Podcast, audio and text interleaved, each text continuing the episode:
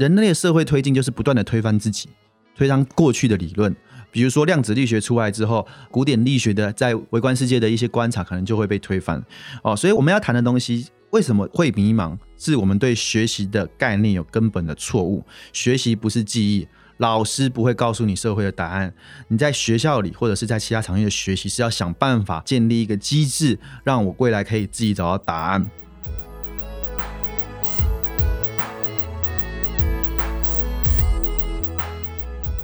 欢迎收听由 Urate 数位人才媒合平台与台湾青年职业创新协会一起制作的 Podcast 节目《职业旅行家》。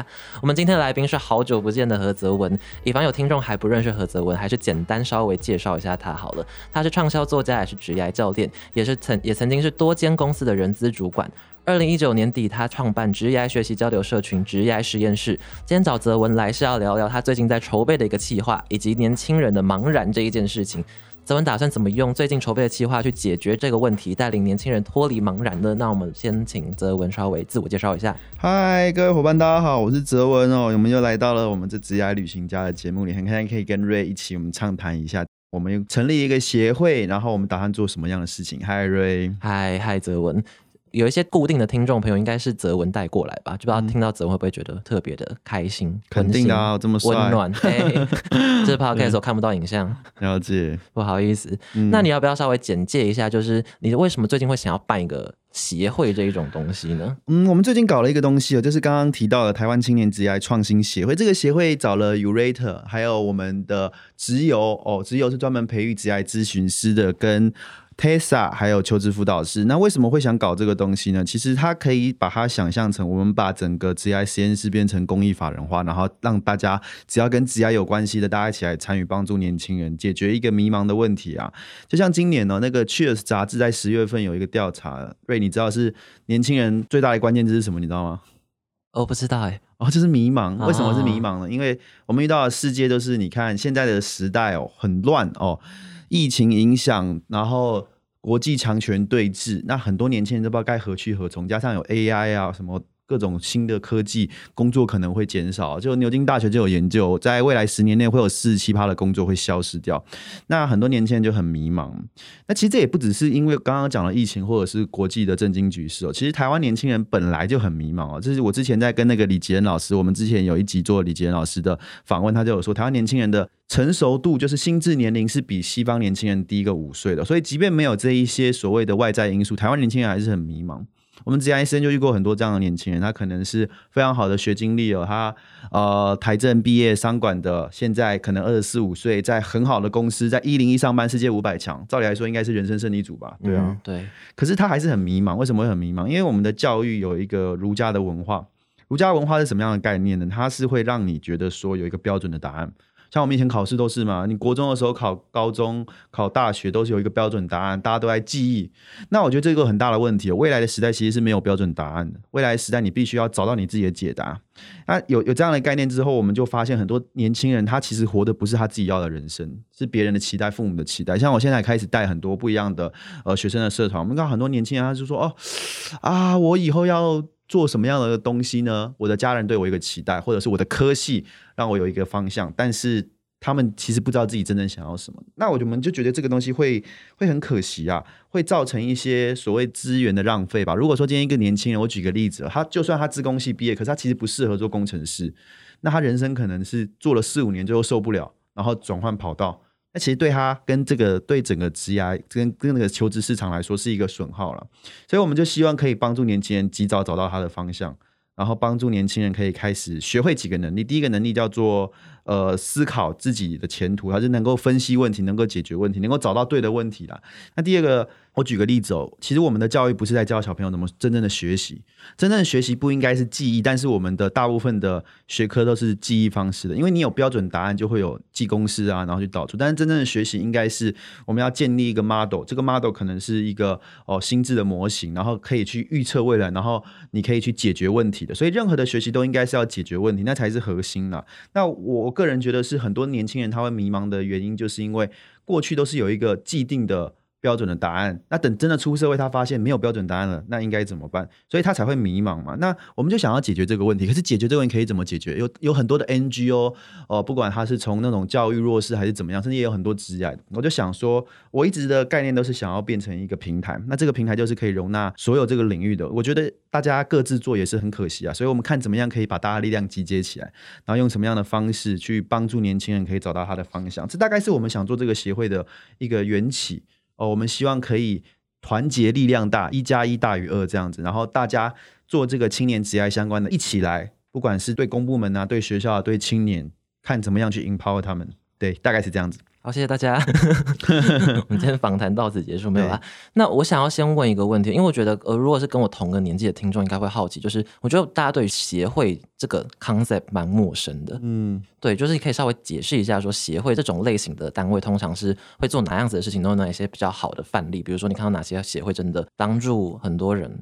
嗯，蛮多的。其实协会它最重要的，它是一个公法人啊。嗯，那。我一开始也在思考，因为 GI 实验室它本来就是一个社群嘛，很多东西透过社群，你说要协作合作都可以。但是我们其实想要真正的做到一些改变，那它势必要可能未来要跟公部门合作，甚至我举个例子，最实在的例子，如果我们想要进到学校去，去对学校有一些影响的话，我们势必要有一个，你用公司也不合理嘛，因为公司是有有营收的嘛。那你用个人，那你可能只能帮到你个人这样。那你用社群没有一个具体的东西，所以它算是社会运作上我们需要的一个东西。那协会我觉得有蛮多做的不错的，像关注。一工一体的 One Forty 哦，他是凯翔，凯翔像正大气管系毕业出来做的，他是专门专注义工的。那我们常听过的，比如说城市浪人，他其实也是一个协会。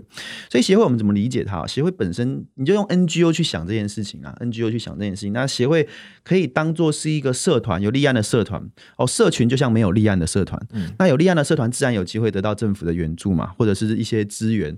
那我们看怎么样的整合。所以对我来说，这个协会它的核心的价值是做资源的整合者。我们看怎么样把这些相关的资源整合，然后把资源呃放到对的地方。它可以有很多种的方式啊，不管你说是办活动啊，还是我们去承接一些政府的案子啊，或者是怎么样展开对学校、对公部门的合作。所以，我们陆陆续续也在跟一些教育部啊、教育部青年署啊、劳动部的各个地方的职业青年中心啊，看怎么样的去协作合作这样子。那目前就是大概整合到哪一些资源呢？啊，我们目前有分几个方向啊。第一个，我们想要做的是。让这个落差弥平，什么样的落差？我自己是中部学校毕业的，我有一个很深的感触啦。我我中心大学毕业，中心大学也在台湾算是有前十名的一个学校的情况。但是其实中南部的这种职业发展资源非常非常的少，因为大部分的大企业、外商或者是一些新创，大家都在台北嘛。那中南部可能大部分是船厂或者是小公司哦。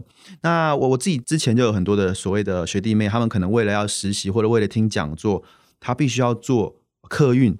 当天来回，然后四五个小时，我们想要怎么弥平这个落差？其实我们想要试着把这样的资源带到其他的学校，因为我我们老实讲啊，它是台大跟政大，像这种顶大的学校，在台湾排比较前面，它有很多的这种职业的资源。但是这种资源的话，我觉得我们不应该锦上添花，我们应该雪中送炭。可是要怎么样的让这个资源可以很好的去分配到不一样的学校？其实我觉得现在有一个很好的方式，因为疫情啊，五月的疫情过后，大家其实蛮习惯线上的嘛。所以我现在在做的一件事情，就是我们看怎么样可以建立一个讲师的平台哦，比如说过去可能只会出现在台大、政大的一些。分享职业的人，不管他是那种外商啊，还是怎么样的，我们看怎么样可以让他有机会接触到其他的学校。那你说车程的关系，就可以用数位的方式嘛，线上的方式去拟评。所以我们想要建一个讲师的平台，因为过去我们遇到的情况就是，诶，可能中南部的呃有些老师不愿意去，车程的关系，他时间、机会、成本的关系等等的。那我们就希望透过这样的一个方式，建立一个平台，让。让这些职业中心的一些辅导的老师啊，承办的老师，他有机会去找到一些适合的人，然后也让一些年轻的朋友，他可能二十几岁，工作三到五年，但是他对年轻人很有一些想法，他也可以去到学校去。哦，因为我们也看到另外一个状况，就是，哎，你你说叫那种四五十岁的很厉害的哦，外商的副总啊、老总去跟大学生分享职业，很棒，这个东西很好。不过他会有一个 gap，他会有一个差距，因为。我们刚刚也提过了嘛，过去的成功不会带来未来的成功，那这个问题就可能会是年轻人听完他觉得很有道理，但是可能跟他有 gap 在，那我们就试着也去辅导培育出那种新时代二十几岁的，他可能工作三到五年，但是他已经对大学生的来说已经绰绰有余了。那我们给他一些我们 empower 赋能他，让他了解一些职业相关的知识，他有机会进到学校去，然后去帮忙，这是我们想做的第一块。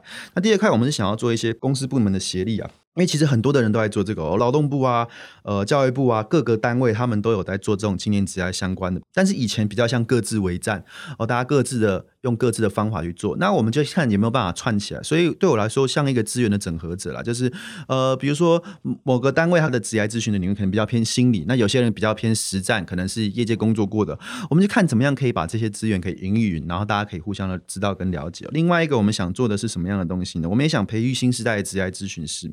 哦，所以未来我们的协会也会开设很多不同的课程哦，然后让这些你有心想要帮助你的，不管是你的学弟妹或后生晚辈的人，他可以有一些知能的部分，然后我们也会给他一些认证，让他有机会去接触到这些人。因为职业实验室有的东西，什么是很多的年轻人嘛，我们现在有两万多的人，然后呃，过去的传统的那种职业咨询师，你可能。考到一个证照，哦，或者是你花了钱去学，哎，没有然后了，你必须自己找人。那我们就想搭进这个平台，平台什么样的概念？就是我们把啊有能力付出的人跟需要帮忙的人给串接起来。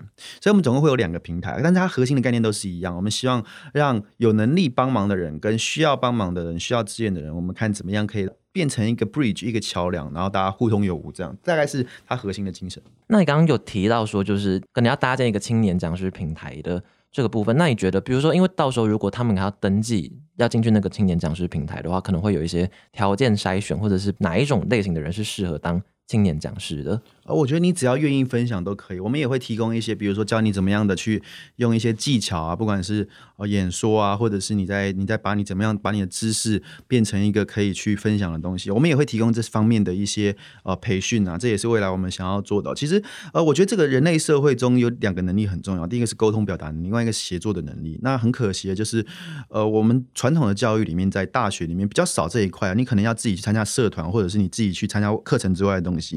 所以我们也想把这样的能力去带带到学校里面去哦，这个会是我们主要的一个核心的观念。那至于怎么样的人，我们其实都没有设限的。我们其实从头到尾都想要建构一个平台，所以愿意付出、有想要做的，我相信都可以找到呃，你可以帮到忙的人做到的事情啊。对啊，那我觉得我们现在我们先来继续聊聊，就是年轻人的茫然这一块，好的，因为我觉得我觉得有关于茫然这一件事，感觉会有。很多不同层面的东西可以去谈谈。我首先想要想问一个问题，比如说有时候我可能跟我自己的长辈沟通，还干嘛？我就说很不知道人生要干嘛之类。他就说啊，年轻人本来就会茫然，他就会拿这件事去带过这一件事情。那你觉得父母辈的茫然跟我们这一辈的茫然，它本质上面有哪一些差距呢？嗯，第一面对的那个时空背景就不一样了。我们父母那一辈的。社会没有到现在这么多变呐，甚至你要说动荡都有可能，说明天就发生战争都有可能。大家不会害，对啊，所以，所以我我要谈的东西是什么样？就是这个时代跟过去真的差异很大。过去你可能我们父母那一辈，他可能进到一家公司，哎，就算不能做一辈子，你要做个三五年也是 OK。但是现在你不知道他下一个黑天鹅会在哪里，哦，下一个工作模式会在哪里，甚至元宇宙的出现会不会影响到我们未来工作生活？呃，各种的未知，你不能够预测未来是怎么样，所以它没有标准答案。我们甚至必须要创造出我们自己的工作，所以。跟过去那种，哎，我去选既有的，我在公司上班，公司养我，那是完全不一样的一个情况。加上过去路径很鲜明嘛，过去如果是我们父母那一辈的哦，比较长辈，他可能就是结婚生子，然后工作，然后人生就这样过。可是我我敢说啊，就是我们这个世代啊，二三十岁的，可能是八年级、九年级的，呃，这些伙伴们，或许有一半的人根本不会结婚。哦，他也可能根本不会生小孩。那这样的情况下，你对你自己的人生就是没有一个既定的路程啊。那那这样的迷茫，反而我觉得会是比过去的我们父母那一辈是更加的迷茫，因为典范已经整个被打破了。就是过去你就是找个工作啊，结婚生子啊，过你一生啊，都完全不适用了。那这个迷茫会更迷茫，因为假设你看我，我如果不结婚，我不生小孩，那我存在的价值跟意义是什么？它会更变成一个比较哲学性跟内心的东西。那他的迷茫，可能过去父母那一面迷茫是我要做什么工作比较好，那现在的迷茫可能是我活着要干嘛？对啊，对啊，所以我觉得他那个根本的形式会有很大的差异啊，对啊。那可能就是因为类似这样的情形嘛。然后现在东亚很多国家，像比如说中国，他们可能就讲躺平嘛。然后我我昨天查的时候才发现，韩国有旗袍。抛家弃子啊什么的，对对对，那些的。然后日本也有所谓什么可能低低欲望社会。那比如说面对这一种思潮，你你自己是怎么看？我觉得这是一个趋势，这真的是一个趋势哦。就是它也算是对这个社会体制，你要说反抗吗？还是一种呃一种表达自己的一件想法哦。其实东亚不只是东亚，整个全世界都有这样嘛。像我们在美国可能会有一个 YOLO 的风潮，YOLO 就是 You Only Live Once，你只活一次嘛。所以很多人就是哦，我宁愿辞职，反正我人生只会活一次，我就做我想做的事。那在东方可能像躺平啊、七包啊，那台湾可能也会有这种。诶，对于自己的人生有不同看法。我自己对这种想法是蛮保持正向跟乐观的，因为我觉得人生它其实把握一个要点，就是你人生只有你自己能够去负责。你其实要过怎样的日子，你自己开心就好，你不用为其他人负责嘛，对吧？你只要不去犯法的话，为什么我们要活别人的期待？我们过去的教育就是有个社会的期待，你应该怎么样？你应该要上建中、北，你应该要上台新教程，你应该念好的科系。说你念什么科系，你就要做相关的。那我觉得未来时代就是回到我们讲了，它是不可预测的，它是变动的。那我觉得我们就要回到我们自己的初心哦。你想要过怎样的人生？你想成为怎样的人？但是很多人在这个情况跟境界，他是不会去问自己这个问题的。那反而会造成这个迷茫。当然，如果他最后选择是躺平，他选择不去做竞争，他选择过自己的小日子，那我觉得这也没有什么错。重点是他他开不开心啊？回到最后的讲，我我觉得这个新的时代，我们不要追逐成功啊。为什么不要追逐成功？成功是社会价值定义的哦。当到什么外商的副总，我多少钱啊？我存折多少数字啊？或者是我多有名啊？但是那些都是空虚的，因为那些东西。是活在别人的眼光跟价值里面，所以我我都跟年轻的小伙伴说，我们要追求的是幸福，幸福不是成功。因为为什么我们会想要有财富、名声跟地位？其实我们真正想要的东西是快乐，但是我们有的时候会错把方法手段当成目的，那你去追逐那些东西反而不快乐。为什么我说不要追逐成功？因为我们看到台面上其实很多成功人他是不快乐的。哦，你看很多好像很厉害、很有名的人，他可能被忧郁症捆绑住，所以。最重要的是，我觉得回过来头来问，不要问说社会觉得什么样好，而是要问我做什么事情我会开心，我做什么事情会觉得我的人生是是幸福的，是快乐的。哦，要往内去求那个答案，而不是往外求。像我们之前呢 u r a t 呃，一月份的时候有办那个数位求职的博览会嘛，我们有去做一个叫做呃职涯的咨询的辅导，看履历的见证。我那天大概跟了一百多个年轻朋友去聊吧，哦，超多是那种直接拿他他 CV，然后给我看，说老师你觉得我适合做什么？鬼才知道你适合做什么，对啊？为什么你怎么会问这种问题呢？那我一看那个履历还很多是很棒，可能是那种哦顶大的，然后硕硕士毕业，还有很好的不管是竞赛啊实习经验，可是就很有意思。他可能二三二四岁，他却不知道自己想要什么。他问一个他刚见面的人，然后说：“你觉得我适合做什么东西？”这个是我们年轻人普遍遇到的问题啊，就是我们期待找一个权威告诉我们答案。那为什么你知道吗？因为我们。第一个啊，我觉得可能是不想承担这个风险，怕自己做错决定。很很多人怕错。那另外一个是怎么样呢？是会觉得说啊。我不知道我如果错了那该怎么办，但是我觉得人生就是一个试错的一个情况了，就是你不能打那种保险牌，因为这个时代也没有保险牌了。我回到我们刚刚讲的这些概念哦，所以其实我觉得很重要的一点是，不管是你要躺平啊，还是你刚刚讲的气泡时代啊，这些东西这些思维，它是这个时代的趋势。年轻人开始反思自己人生要什么，然后开始追求幸福的一个方法。所以我不会说它是不好或者是怎么样，我反而会鼓励每个年轻人哦。如果说你找到你的方向，你应该要勇敢的。对社会的价值观说 no，那不是我要的哦。像我们最近也访问很多，像那个呃，阅读前哨站的站长瓦基，他之前是台积电的副理哦，哦，他这个薪水一定很高的，可是他最后辞去了他的工作，开始做收入少很多的自媒体。为什么？因为他觉得那样他比较快乐哦。那一样的哦，像最很红的这欧阳立中老师，他以前是 super 教师，他在。体制里面当高中老师非常的红，然后他最后也是脱离了这个学校。为什么他愿意出来做这个自由的讲师跟自由的作家？因为他觉得那是他喜欢的人生。所以我觉得年轻人也要思考一点，就是到底你喜欢什么？你想要成为什么样的人？然后不要去外求哦。那你想躺平？你想要抛弃？不管是你不想结婚生子还是怎么样，我觉得这个都是好事情，因为你开始思考你自己人生要怎么样做哦。那我不会用用传统的价值观说啊，这个不行啊，现在年轻人草莓族还是怎么样？我的概念就是，如果他想清楚这是他要的人生，那我就是给予祝福，而且我觉得这是很棒的一件事情。那泽文自己有类似这种发现自己现在的事情是你不喜欢的，然后你往外跳的历程哦，非常多啊，我的职业历程一路都是这样的。比如说我一开始的时候，我家人希望我做公务员，然后我去。做外交部的约聘人员，那个薪水对应届毕业生不错，三万多，三万六，然后实领大概三万三，而且在台中很爽，因边准备高考这样。可是我后来发现那不是我要的，那我发现那不是我要的，反过来问那我想要什么？后来我发现我想要走科技，我想外派，我就去经济部国去进修，进修完了之后，哎，成功顺利了。我后来去华硕越南实习，进入了红海，在红海表现的很好，一年当到升到主管职这样。可是我后来发现那也不是我要的，后来当了三年，我发现那那不是我要的。我看到我的主管，我可能过几年又是很顺的晋升，呃，继续变成。经理啊，协理等等的，可是我发现那不是我要的人生。我不希望我四五十岁的时候还是还是这样子。我就再问我自己，那我喜欢什么？我喜欢挑战我喜欢做不一样的事情，我喜欢有遇到很多的人事物新奇的东西，所以我后来加入一个新创，就是战机科技，回到台湾从零开始哦，就是呃之前工作经验都在海外，后来回到台湾从零开始建人资体系等等。因为回到台湾，我也开始回到很多学校演讲，我跟蜜姐去演讲。那个时候我就开始思考，哎，我或许在这个新创可以待得很好，它或许有机会变成很大的一家公司，但是我服务的人就是我公司里面的，他了不起变几千人的企业嘛。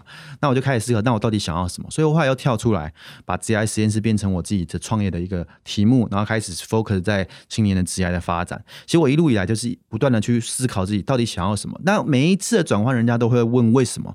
比如说我从大集团脱离到新创，人家就说：“哎，你在大公司好好的，你看红海是零到六岁公司养有没有？你生个小孩给你一百多万，那为什么不生几个小孩再离职这样？” 那我那个时候都这样子开玩笑在讲，我我那个时候的思维都是觉得，哎。我到底人生想要什么，留下什么样的价值？后来我离开新创公司也是一样，人家也说：“哎，你这在里面待遇不错啊，而且你又买了房子，你这样出来变动很大，这样不是风险很高吗？”但是我觉得人生就是你要怎样不枉走一遭，就是真的你去不要让自己有遗憾，你不要老的时候回头看说啊，我当时如果做另外一个选择，可能会是另外一个可能，好可惜这样子。所以对我来说都是这样子啊，就是嗯，我的选择跟我的一些。职业的道路常常会出乎人家的意料，但是我觉得那个是我自己想要去的方向跟答案啊所以我也很鼓励大家，如果你心中有个声音、有个想法，趁你还年轻，你还有机会去试错的时候，不要怕外在的声音，你勇敢做你自己想做的事情。那所以泽文是一个不太会怕的人吗？嗯，恐惧是怎么样的情况？我觉得我们也要解构啊。对我来说，恐惧是。人类所有的情感，哦，应该说动物了。动物所有的情感，动物所有的行为，都是在趋吉避凶。哦，那为什么会恐惧？因为如果你是原始的社会，你看到蛇不恐惧，你看到狮子不恐惧，那你就死了嘛，你就直接被他们毒死或者是吃了嘛。所以恐惧的一个原理就是要触发我们战或逃的反应。所以。如果我们知道恐惧的原理的时候，你就知道一件事：为什么会怕未知的东西？为什么会怕鬼？因为我们不知道那是什么东西，我们不知道它发生之后会怎么样，它的风险情况会怎样。那很简单嘛。所以我做任何事情都想最坏的情况发生，我能不能够接受？那我很多年轻人在做职业选择，我也是问他：最坏的情况发生，你会怎么样？其实你只要想这件事，你就会发现，其实根本不会怎么样。在台湾，你有可能因为你做一个错误的决策，你就死吗？除非你混黑道了，除非你混黑道。那现在的黑道也很难，是这种突然在死在路上哦，这也蛮稀奇的。所以我要讲的概念是什么样意思？其实我们会有很多恐惧，我们会有很多未知，但是面对这个未知，我们应该要想办法去怎么样？你知道吗？去去解构它，然后去想办法。真正的学习就是我们能够从已知去推未知嘛。那当你去解构它，去有脉络的去分析它之后，你会发现其实根本不会怎么样。根本不会怎么样。那既然不会怎么样，你就可以很勇敢的前行。也就是说，你要去思考你的 Plan B 啊，就是最坏的情况发生怎么样哦。比如说，你我选了这个工作，我有没有可能遇到什么样的风险？好，你把每个风险都列出来，那每个风险都是你可以承担的。OK，那你就应该去试试看做。比如说，我要跳出原本的舒适圈，我要跳出原本的稳定的公司，我可能会有什么样的结局？你把每个结局列出来。好，最坏的情况我能不能接受？最坏情况就没收入嘛？没收入怎么办？会去找工作不就好了？所以这个东西你就结构它，你就会发现其实也还好啊，根本不用什么好怕的。我觉得好像有时候跟这件事相比，方另外一个是，比如说你跟同才的，像我自己身边的人，因为我自己大学也算是念得还行，对，然后身旁有一些人，就他们很害怕说，他可能如果他几岁没有找到实习，或几岁没有开始念完研究所，然后几岁没有找到正职工作，他可能会怕他会比如落后别人，还干嘛的？那要怎么有比较有办法去缓解这一种怕赶不上别人的担心呢？很简单嘛，这个时代很很流行的东西叫元宇宙了。我就跟大家分享，最近美国的科学人哦，有一个哈佛大学太空系的一个前系主任，他就分享他他说的结论是这样子，他相信这个宇宙可能是更高的生命体去创造出来的。我的概念都是这样子啊，你在我们在玩一个游戏，我们人生其实就像一个游戏，或许这一切都是被建构出来，像骇客任务啊，就最近的脱稿玩家，我们可能都是游戏里面的角色。为什么你会想去跟人家比较？这就是一个游戏的概念嘛，你你想要赢别人嘛？可是你要知道一件事情哦，其实你真正的对手只有一个，就是你自己，因为其他人的起跑点可能跟你不一样。嗯，你去跟别人比没有什么意思啊。每个人有他自己的 time table，每个人有自己的时辰啊。有些人他可能二十几岁开窍，然后赚大钱发财，那是他的故事。那你要想的是你自己的故事。所以我觉得只要做到一点就好，就是不要跟别人比，你跟过去的自己比就好。你或许现在觉得很厉害，别人输你很多，但是或许你自己没有进步啊。所以我觉得要把 focus 眼光放回你自己，我自己有没有比昨天更好？那至于别人怎么样呢？其实他家的事情，他可能只是个 NPC 啊。我的概念都是这样的，所以我觉得不要去跟别人比较。为什么呢？因为或许你的人生，这些人都是你的人生的过客而已。我举个例子吧，你可能跟你大学的同学比较，那你难道四五十岁还跟他有很很深的联系吗？不一定啊，或许那个时候都都没有什么联系。你只会跟一个人走一生，就是你自己啊。所以我觉得只要跟自己比，那跟什么样的自己比？过昨天的自己比就好。你只要比昨天自己赢一点、强一点，那你就是往上，你就是进步的。那有这样成长型的思维，我觉得就没有什么好害怕，也不会去焦虑啊。对啊。OK，那我们就把话题讲回到学校好了，因为我觉得很多时候比较其实是我们可能从小在教育制度里面，就看着，比如说你这次段考你就是第六名，你下一段考你就第五名的那个名次这样上下跳来跳去。那我刚好看到，因为好像也是二零一八年吧，就有人做过，其实很类似今年那个 Cheers 做的那个调查，他就说其实有七成的青年人他不想做跟本科系相关的工作，然后甚至有七十七点六的青年人觉得说，在学校所学的让自己对于未来职业生活造成焦虑，觉得这是一个很讽刺的数据，就是大家花钱念了大学、或念的比如说科大之类的，结果后来念完之后反而只有四分之一的人念完感觉真的是有成效的，然后其他人就念完之后反而更焦虑了。你觉得为什么校园体制在这种时候反而会帮倒忙呢？我我觉得一个很大的状况就是我们的思维有问题啊、但我们学习的思维觉得学习在学校发生，然后老师教学生作为一个接收的，我们只有一个 input 的概念，没有说真正的 output 的。那我觉得最大的问题就是大家有一个迷失哦，你是什么科技就要做什么东西，我觉得这个完全是错误的。你是什么科技只代表一件事情，就是你的必修课表长怎样。必修课表不等于能力哦，学习不应该只是在学校里面。如果我们把学习都放在学校的话，那这是很危险跟风险很大的一件事情。这个时代每一个人都必须要不断的学习。回到我们刚刚讲，这是一个变动的时代啊，所以我觉得这是基础的心态有问题，而且大家对学习的真正的。意义跟价值没有去理清，学习并不是单方面的去做 input，不是只是输入哦。这个时代，我们每个人都有手机，任何记忆的东西，其实你 Google 就行了。之前哈佛大学的校长就有讲过一句话：大学教育的根本是你要能够分辨谁在 bullshit，谁在胡乱哦。所以很重要一点就是，我们必须要能有判断的基础、判断的依据。那我我必须老实跟大家讲，我们在业界看到，即便你今天是那种顶大的理工科系哦，你就算硕班毕业哦，你有九成的人哦。你学的东西跟你做的事情完全没有关系。张忠谋创办人呢，前一阵子就有讲一个概念哦，他说台积电有两千个博士，这两千个博士有九成多的人，他的博士班的题目跟研究的领域，跟他后来进台积做的事情完全一点关系都没有。好，所以我们就要这样的体认哦。学校是一个场域，没错，你是要学东西，可是学习不是只是老师讲你记，这不是学习哦，这叫做背诵。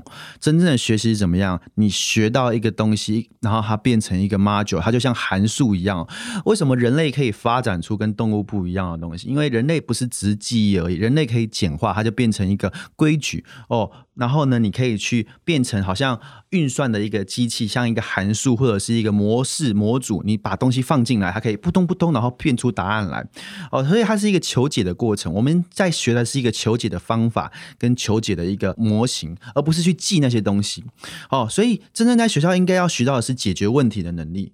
而这个问题可能会推陈出新，未来可能会有各种的问题。而我们重点是要学我们怎么样去找到对的资讯，然后解构，然后找到这些讯息的脉络，最后推演出这些答案。但是大部分人的学习是只有接收老师给你的东西。这其实是错的，这不是真正的学习。学习的方法是要让我们可以从已知去推未知，因为你未来出社会一定面对的东西肯定是未知的，它不会是课本里面有的东西。我们会觉得迷茫，会觉得学校没有教到我们对的东西，就是我们对学习的看法本身在本质上就有很大的错误。哦，这也是一个很有趣的一点啊，就是为什么华人的年轻人哦。我们的数理能力可能高西方人很多哦，他们可能我们到高中哦学的东西可能比他们大学还要多。可是为什么诺贝尔奖大部分的都是西方人，都是白人哦，华人的比较少？这就是我们对学习的一个问题。我们的儒家社会让我们觉得说，哎，有个圣人，有个老师，老师讲的就对了，我就记起来就对了，然后崇尚所谓的从古。但是我要跟大家讲，我们要解决未来的问题，人类的社会推进就是不断的推翻自己。推翻过去的理论哦，比如说量子力学出来之后哦，古典力学的在微观世界的一些观察可能就会被推翻哦，所以我要我们要谈的东西为什么会迷茫，是我们对学习的概念有根本的错误。学习不是记忆，老师不会告诉你社会的答案。你在学校里或者是在其他场域的学习是要想办法，我有没有办法建立一个机制，让我未来可以自己找到答案？因为我就举个例子嘛，你在城市设计或者是理工的领域，它可能三年就一变哦，新的语言出来，新的方式，新的模组。那都是不断的去学习的。所以年年轻人哦，如果你现在在念书，你千万不要抱持一个观念，就是学校会教我出社会要的东西，学校教不了你，他教你的是应该是你应该用对的学习的方法，你自己去找到未来的答案，大概是这个样子。OK OK，那刚刚都在讲，就是年轻人现在可能面临的现状，或者是比如说我们面对这个变动社会应该持什么样的态度。那今天来就是要介绍我们的这个青年职业协会嘛。那青年职业协会有哪些实际的方法可以帮助年轻人摆脱这种迷茫的状态呢？呃，其实很简单的一点啊，我觉得迷茫的两个情况是不了解未来的趋势，这个我们可以透过学习去推演未来的可能。另外一个，我们要了解自己，怎么样了解自己呢？我们其实遇过非常多年轻人，他的遇到的状况是怎么样？他可能有很好的学识，他可能有相应的背景，可是他工作做得很痛苦，为什么？因为他做的事情不适合他。举个例子，我们之前就辅导过一个年轻人，他也是学经历非常的好，非常顶大的学校毕业，他的科系也对，他做的事情也是新创。那他为什么会痛苦？我们后来就了解发现，哎，他其实是个内向的人。他其实比较适合独立作业，可是他在那种哎比较新创，你这个办公室都没有隔板，每天都要开会讨论，他觉得压力很大。他压力大不是因为他没有专业的能力哦，他的学经历背景是对的哦，重点是他的性格不适合。他的性格，职业的性格比较适合是那种独立作战，然后比较适合是可以自己静下来，而不是那种哦大家很嗨啊，每天这样子讨论啊、开会啊等等的。这就是一个很大的问题哦，因为为什么我们刚刚提到就是社会的期待会造成很多人的痛苦？因为不见得每个人，我举个例子，大家都觉得护国神山台积电哦，第一年年薪可能就百万，好爽，大家赶快去。可是不见得每一个人你都可以在那边轮班，然后每天面对着机台，你可以受得了。有些人他可能就是没有办法，一样的嘛。如果你今天叫一个很外向、很 outgoing 的人，你叫他去做 coding，叫他去工程师，他可能还是不能够跟人接触的远端的工作，他自然会觉得受不了嘛。所以很重要的第一点，我我们会很鼓励大家可以去了解自己的职业性格。那其实大部分的年轻人是不了解自己，因为我们的过去的教育不会去问说你喜欢什么，你想做什么，很多时候是直接给你一个答案，哦，你就是记，你就是背，你就是往这个方向走，家人已经帮你安排好了。那怎么去了解自己职业性格？很多种方式，你我们可以透过一些测评哦，比如说现在市面上有很多各种的测评，像是呃我们业界比较常用的，可能像就 Right 测评啊，还有怎么样的一个情况呢？另外就是你要不断的去问自己。去解构你自己，问问自己自己是外向还是内向的人，自己喜欢跟人交流还是喜欢独立作业，然后自己是敏感的人吗？还是大拉拉的人？去不断的抽丝剥茧，用各种方式啊。你说星座也可能是一个方式啊，或者是甚至什么紫微命盘都有可能，甚至你去问你的同学，去了解他的 feedback，你的伙伴对你有什么样的看法。所以这个问题我觉得很重要是，我们必须要先了解自己，知道自己是怎么样个性的人，知道自己喜欢什么样工作的形态。那你也可以问自己，你希望五年、十年后你在什么样的地方过什么样的生活，做什么样的工作？那这个其实不外乎要往内求啊。所以我们今天其实谈了这么多，很重要就是我们希望可以透过这个协会，不管是我们的倡议，不管是我们的活动，我们进入学校，我们要告诉年轻人一件事情：只有你可以对你的人生负起你的责任。同时呢，你要开始了解你自己。我们不能像机器一样，或者是怎么样的，就是哦很被动的，人家推我们，然后我们就做，而是要开始找到你自己人生的解答。那最后来讲一下协会目前短期内的愿景好了，现在已经正式成立了嘛？那预期大概比如说三年内或五年内，希望可以做到哪样子的事情呢？呃，我们其实如果是量化的目标，我们希望二零二二年我们可以帮助，我们可以接触到至少一万的青年。那当然接触不等于是我们有帮到他，我们希望可以帮到两千位的青年。第一个还有跨域的思维，什么叫跨域的思维？也是不要被绑住了，不要被你的科系、你的背景，甚至社会的环境绑住。你跨出去，你走出你自己的道路，你不要去被所谓的这些外在的环境影响。所以，我们觉得我们会提倡几个关键词。第一个就是跨域、跨领域，我觉得是未来一个思维。具体的目标，我们我们会期待说明年二零二二年，我们可以帮到两千个台湾的年轻人。哦，他怎么样呢？他至少知道这样的想法，然后他会有新的观点，不是只是盲从社会的期待。我们也希望我们可以透过一些方式，尽可能的触及到更多的年轻。因为现在其实很多所谓的人才培育计划，它是有筛选机制的，它可能三百个里面选个六十个，然后在这六十个人，然后我们就想可以建立一个模组跟体制，它是有办法复制，然后把我们这样的一个模式可以不断的传出去，像种子一样到处遍地开发的一个概念哦。啊，所以我们学会希望的就是我们可以培育。跨领域思维的未来的台湾的人才，那同时我们希望我们可以帮助台湾的年轻人找到自己的方向。那最后来稍微总结一下好了，因为前阵子泽文就是很受邀参加很多大学的开学演讲嘛，嗯那我想说，如果今天就是综合刚上面讲，如果今天就出社会，可能有一个就出社会的演讲，你可能会列下哪几点最重要的点，要提醒这些刚出社会的新鲜人，就是一定要注意哪一些事情呢？我觉得如果是刚出社会的伙伴哦，我觉得很重要一点就是回到我们刚刚讲的，不要追求成功，要追求幸福。你要反过来问自己，我做什么事情会觉得幸福？到底什么是幸福？幸福很简单，是你晚早上睁开眼睛的时候，你觉得新的一天充满了期待，我会学到新的东西，交到新的朋友，我会觉得很开心。你做的事情是你有热忱的，而不是很多人你早上啊要上班好痛苦啊，那生不如死。所以不要去追求别人给你的称赞，跟你那种所谓的外在的成功的那种东西。它是虚幻的，因为这个世界是从哪里生成？是你自己内心生成的。如果我们今天假装一个样子，然后为的是满足社会的期待、家人的期许，或者是别人的一个哦大框架，那其实我们是外在的奴隶啊。所以我觉得回到头来，还是希望大家往内去求，然后了解自己，了解自己怎么样呢？跟一个思维很重要，就是。成长型的思维是什么样的意思呢？就是只有一个人可以限制你自己。如果你自己觉得你自己不行，那就真的不行了。千万不要有框架。框架是什么？比如很多人说啊，我中文系毕业的，那我该怎么办？我这个我想要学城市，可是我大学错过了。那你再去学嘛？你说知策会啊、T 八米啊，还是什么 Alpha K 嘛，都可以去学嘛。所以不要给自己一个框架框架住。你喜欢什么？你的很多人会说啊，我的背景不对啊，我没有富爸爸。啊那个都是你的幻想啊！这个时代，你看资讯这么发达，你要学任何的东西，你在网络上，你看一大堆免费的课程，你可以上到哈佛、斯坦福大学的那种免费的公开课啊！你真的要付一些钱去学专业的知识，都有机会。所以，第一个不要给自己框限住；第二个是怎么样呢？你要知道一件事情哦，就是你要去追求你真正想要的东西。所以，你要先了解你自己，要问自己到底想要成为怎样的人，做怎样的事情。不要去向外求，不要去问别人说我我适合做什么，没有人会知道你适合做什么事情啊！那同样，你要知道这是这个变动的时代。这个变动的时代，如果你没有跟上这个时代的趋势跟脚步，你就是被淘汰的。